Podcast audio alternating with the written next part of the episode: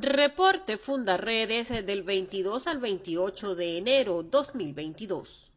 La Organización de las Naciones Unidas realizó en Ginebra el examen periódico universal EPU por tercera vez aplicado a Venezuela, donde 116 países participantes aportaron sus observaciones ante el manejo de los derechos humanos en el país, así como el derecho a la educación, la salud, el trabajo, la alimentación, seguridad, entre otros tópicos, a fin de arrojar una evaluación final sobre este desempeño en favor de los ciudadanos.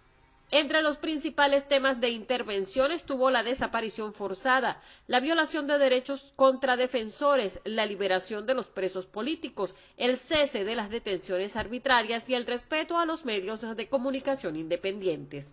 Asimismo, temas de constante denuncia por parte de Fundarredes, como la necesidad de medidas urgentes para acabar con el trabajo forzado, la prostitución, la violencia de género, los secuestros, contrabando, extorsión y narcotráfico, comunes sobre todo en los estados fronterizos del país. La oficina de Michelle Bachelet reportó que ha habido pocos avances en el procesamiento judicial de las cadenas de mando de funcionarios responsables por violaciones a los derechos humanos en el país. Familiares de los presos políticos de Venezuela, entre los que se encuentra la familia del director de Fundarredes Javier Tarazona, manifestaron mediante un documento público su deseo por reencontrarse en libertad con quienes hoy son presos de conciencia y reconstruir el tejido social procurando que padres y hermanos puedan volver a estar juntos, superando el dolor que esta injusta prisión ha causado a las familias de los más de 450 prisioneros políticos que entre civiles y militares existen hoy en Venezuela. Para ello, exhortaron a los organismos internacionales a intervenir en los casos de aquellos que permanecen tras las rejas pese a contar con boletas de excarcelación, y abogaron por la aprobación de una ley de amnistía nacional que les permita a todos regresar al seno de sus hogares.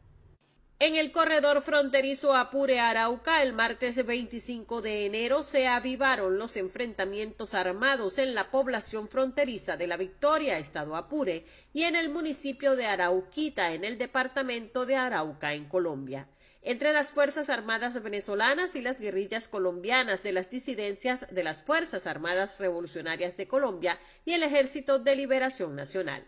Versiones señalan que uniformados de la disidencia del Frente 28 de las FARC, liderados por Antonio Medina, fueron sorprendidos por elementos del ELN en uno de sus campamentos, por lo que tuvieron que huir dejando atrás sus pertenencias ante la persecución que ese grupo insurgente encabezado por alias Mazamorro y supuestos elementos de la Fuerza Armada venezolana cometían. Este viernes las autoridades colombianas aún intentaban confirmar las afirmaciones sobre la muerte de Antonio Medina en territorio venezolano, aunque algunas informaciones apuntan a que el comandante guerrillero podría estar gravemente herido e intentando cruzar la frontera hacia Colombia. Un trabajo de la periodista Sebastiana Barraez concluye que el ELN actúa en Apure con la complacencia o apoyo del ejército venezolano, según afirman los habitantes de esta zona, donde desde principios de año se vienen registrando fuertes combates entre el ELN y las FARC, que incluyen asesinatos, tiroteos y desplazamientos de los irregulares, sin que la Fuerza Armada Nacional Bolivariana tomara algún tipo de acciones, hasta que el ELN ocupó la Gabarra, territorio donde reinaban las FBL, quienes tienen control de las comunas en la zona, lo que motivó la movilización de tropas, tanques y equipos militares. Con la presencia militar se han incrementado las denuncias sobre atropellos contra la población y detenciones arbitrarias. Por otra parte, la Oficina de las Naciones Unidas para la Coordinación de Asuntos Humanitarios OCHA en Colombia confirmó que más de 1.500 personas se han desplazado forzosamente tras el conflicto armado que se desarrolla en Arauca entre grupos guerrilleros. Precisa el informe de la agencia que en total son 428 familias que han tenido que abandonar sus casas en varios municipios del departamento colombiano y emprender un desplazamiento interno. De ellas, 21 familias son venezolanas. Habitantes de Arauca vestidos de blanco pidieron el cese de los combates. En Táchira, dos combatientes pertenecientes a las disidencias del décimo frente de las FARC que se encontraban convalecientes en un sector de la Concordia, recuperándose de heridas sufridas en combates contra efectivos de la Fuerza Armada Nacional Bolivariana en Apure, fueron detenidos. En la acción también fueron apresadas otras dos personas, al parecer integrantes de la misma organización irregular. Sobre el caso hay un profundo hermetismo. Por otra parte, cinco sujetos con presuntas vinculaciones con el tren de Aragua fueron detenidos tras la denuncia de extorsión que hiciera el ciclista profesional Freddy Naum Matute, quien retornaba a Colombia por el puente internacional Simón Bolívar tras haber participado en la vuelta al Táchira en bicicleta. En este paso fronterizo son reiteradas las denuncias públicas formuladas por los usuarios, quienes sin embargo se abstienen de formalizarlas ante las autoridades por temor a represalias. La violencia en la zona de frontera no cesa. Los cuerpos sin vida de tres hombres fueron recientemente localizados en la trocha La Isla de Ureña. En las trochas de esta zona también se reportó la desaparición de una joven de 19 años de edad.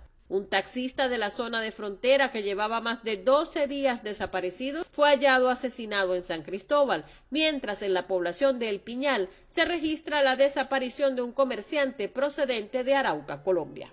En Bolívar, en medio de un enfrentamiento con cuerpos policiales, murió el cabecilla de la banda delictiva El Tren de las Margaritas, que opera en el sector Core 8 en Puerto Ordaz.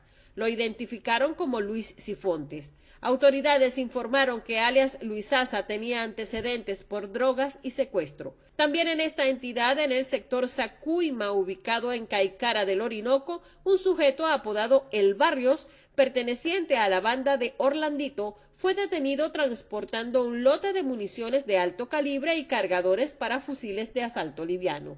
Una situación de violencia fue reportada en la mina colonial cerca a la población de Maripa, capital del municipio Sucre en el estado Bolívar. Aunque no se conoce la magnitud del hecho, se confirma que varias personas habrían sido afectadas. Y un nuevo ataque en las cercanías de la mina El Perú, en el Callao, dejó un efectivo de la Dijicin muerto y otros tres heridos. Es el segundo ataque en menos de tres semanas.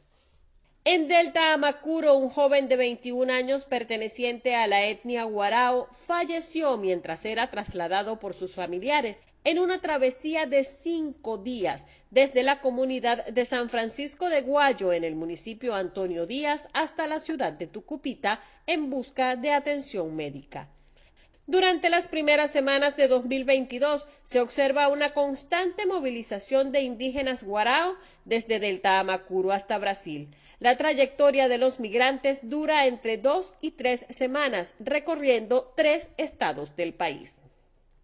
En Barinas, dos irregulares fueron abatidos y otros cinco resultaron detenidos tras un enfrentamiento con efectivos de la Guardia Nacional en el sector Santa Lucía, perteneciente al municipio capital de esta entidad, donde además se incautaron prendas y armamentos militares. Se les vincula con delitos como el cobro de vacunas, abigeato, robo de vehículos, extorsión y homicidio. En Falcón se incrementan los casos de extorsión contra pequeños y medianos productores en la costa oriental, occidente y el eje de la Sierra Falconiana, según el presidente de la Asociación de Ganaderos, quien también denunció que se ha incrementado en los últimos meses el delito de abigeato y que los productores que se atreven a denunciar el robo de su ganado y hechos de extorsión han perdido la confianza en la institucionalidad venezolana por fugas de información. Comparte, ayudemos a vencer la censura en Venezuela. Consulta esta y otras informaciones en nuestro portal www.fundaredes.org.